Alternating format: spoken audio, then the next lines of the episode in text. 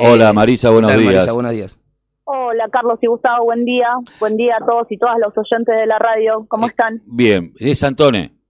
Santone, Santone. con una T sola, soy una tana trucha. ¿Eso es una tana trucha? Y bueno, pasaba eso. Cuando venían de Italia, viste que lo que como escuchaban, escribían.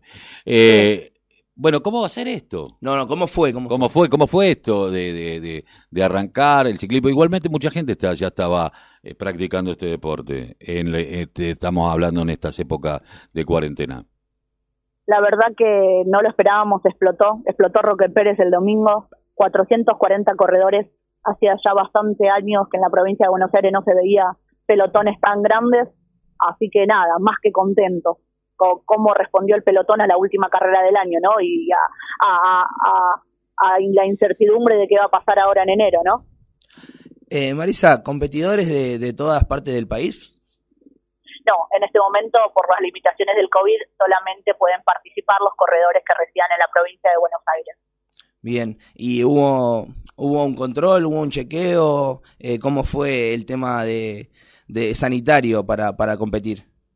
La realidad es que el ciclismo arrancó primero en la provincia de San Juan, que es la cuna del, del ciclismo, la provincia de San Juan. San Juan tiene toda una infraestructura bastante grande y el Estado provincial se hacía cargo de hacer los hisopados a todos los corredores que participan de la carrera.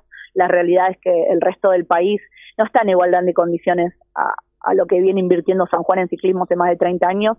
Nos costó mucho en la provincia de Buenos Aires más de cuatro meses de trabajar con las autoridades de la provincia para que pueda volver el ciclismo.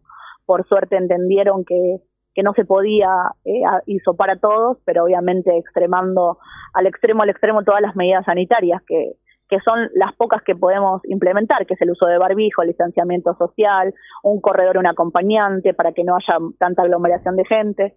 Lo que está bueno, bueno, que el autódromo es bastante extenso, pero bueno, lamentablemente siempre el argentino tiende a agruparse y a juntarse en un mismo lugar, pero por suerte eh, el pelotón eh, acompaña y, y tratamos de que se cumplan las medidas sanitarias al 100%. Hubo hubo competiciones todo todo el día, arrancando de- desde la categoría máster. ¿Qué cantidad de categorías eh, disputaron las, las carreras? y arrancamos tempranito con la Master D, era la primera carrera que corrían los Master D porque bueno, al ser mayores de 60 eh, el Estado los considera de riesgo, pero eh, nos autorizaron a hacerla, así que el pelotón de los más veteranos y los más experimentados estaban muy contentos. Después a las 10 de la mañana eh, la, la carrera principal, que es la carrera de elite, donde hubo también un gran pelotón, 111 corredores, dos horas de competencia, y bueno, después seguimos con el resto de las categorías. Las damas, que también fue algo que nos llamó poderosamente la atención, la cantidad de inscriptas, 40. Eh, también es muy difícil promover el ciclismo femenino en la provincia de Buenos Aires y que hayan venido a competir 40 chicas, la verdad nos puso muy contentas, sobre todo porque eh, yo como mujer, tengo, por mi condición, tengo como la obligación moral de fomentar el ciclismo femenino en la provincia y algo que, que hago en mis carreras es que las mujeres tengan la misma eh, la igualdad en premios, ¿no? Que haya que tengan el mismo premio que los varones, que muchas Sí. veces no sucede. Las Sí, mujeres sí. siempre por ahí corren con los hombres, nunca corren solas, no es mi caso. Creo que la mejor forma de fomentarla es igualdad en premios y que corran solas. Eh, exacto. Eh, y en cuanto a los menores, ¿hubo, ¿hubo menores que disputaron las carreras? Sí, nosotros tenemos, bueno, el año que viene, dependiendo cómo siga la situación epidemiológica, la provincia de Buenos Aires tiene que enfrentar dos grandes compromisos, que son los bonaerenses, los Juegos bonaerenses y los Juegos Evita, así que estamos a full con las categorías de los más chicos para, para que se vayan preparando para representar a la provincia el año que viene.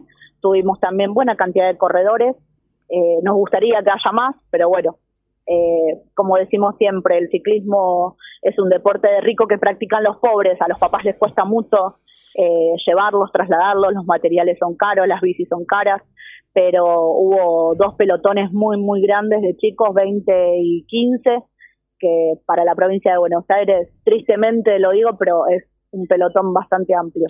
Y para competir, para competir los chicos tienen que asociarse a, los ciclistas regionales de La Plata o pueden competir No, sin a estar ver, asociados. eh, nosotros hacemos ciclismo federado competitivo, es decir, todos los corredores que participan en nuestras competencias son corredores federados con licencia de la Federación Argentina de Ciclismo de Pista de Ruta, que es lo que le da el permiso para poder correr y es el, la licencia consta de un seguro de vida y un seguro de accidentes personales deportivos por cualquier inconveniente que pueda suceder en la carrera.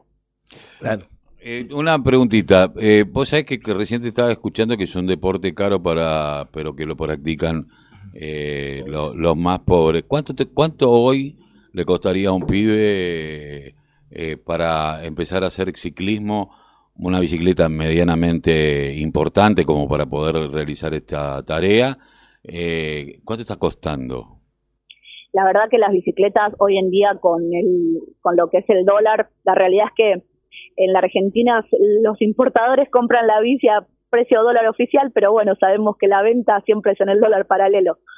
Pero la realidad también es que la mayoría de los chicos que corren bicicletas son hijos de papás o mamás ciclistas, entonces eh, le van armando la bici a su gusto, con materiales que por ahí el papá ya dejó de usar pero el problema también es el traslado, ¿no? Claro. Eh, un chico que vive en Bahía Blanca tuvo que venir a Roque Pérez, cuántos kilómetros tuvo que hacer, peaje, combustible, eh, es un gasto importante, pero bueno. ¿Y de qué manera se podría resolver estas cuestiones? Porque bueno, no todos los padres tienen un, un vehículo, no todos los padres, o sea, hay pibes que aman el ciclismo, pueden llegar a comprarse la bicicleta con mucho esfuerzo los viejos, pero a lo mejor no tienen la forma de, trasladarse eh, de un lugar al otro.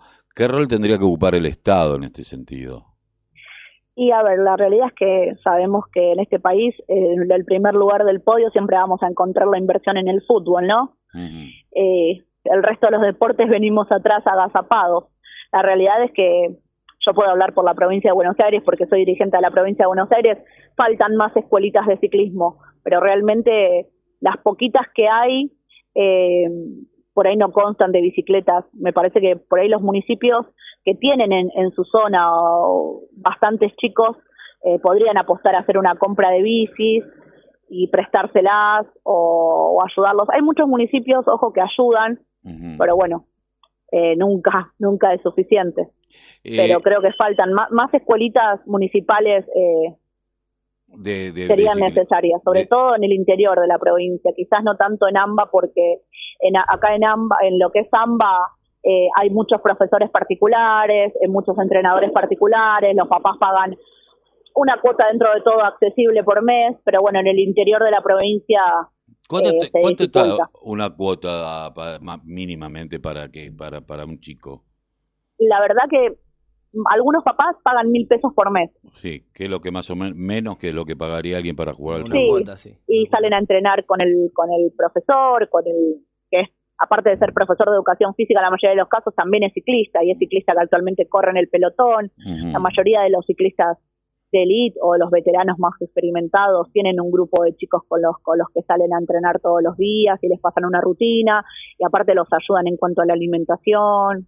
Bueno, eso es otro de los temas, ¿no? El tema de alimentación. Yo porque pensaba, ¿qué pasa con, aquellos de los barrios populares que pudieron y, bueno, esfuerzo, compraste la bicicleta, sí, sí, pero después no morfo lo mismo que morfa alguien de clase media que puede a lo mejor estirarse un poquitito más y comprar o algunas cuestiones o que... completar las cinco comidas diarias. O completar las cinco comidas diarias. Es todo un tema, ¿no? Eh, el, control, el control médico es importante.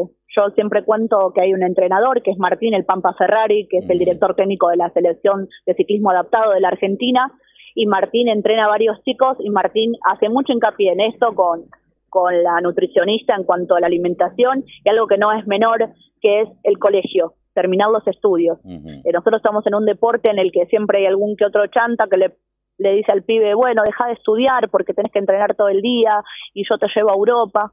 Y después el pibe va a Europa, no le va bien y cuando vuelve no terminó el secundario y termina en una bicicletería emparchando ruedas por no haber por lo menos terminado el secundario. Así que aparte del tema de la alimentación, el tema de la educación también es muy importante.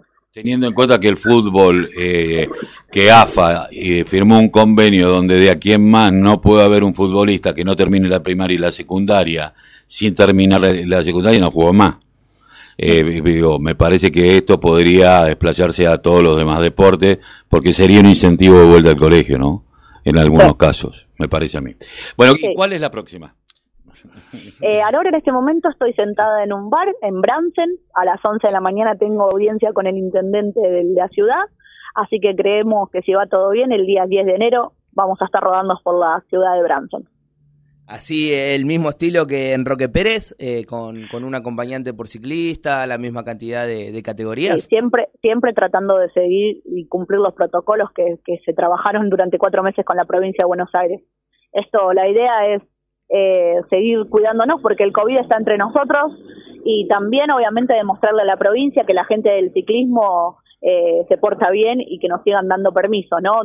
La incertidumbre que tenemos todos es qué va a pasar en enero, qué va a pasar la segunda quincena, nos van a vacunar, no nos van a vacunar, eh, nos van a volver a meter adentro, así que tratamos de hacer las cosas bien para que siga habiendo permisos.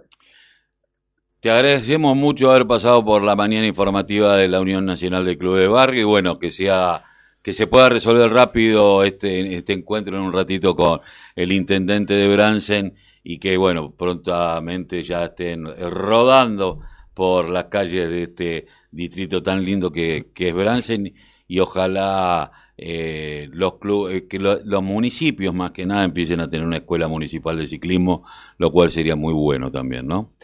Te mandamos un abrazo. Gracias, chicos. Feliz año para todos. Les mando un gran abrazo.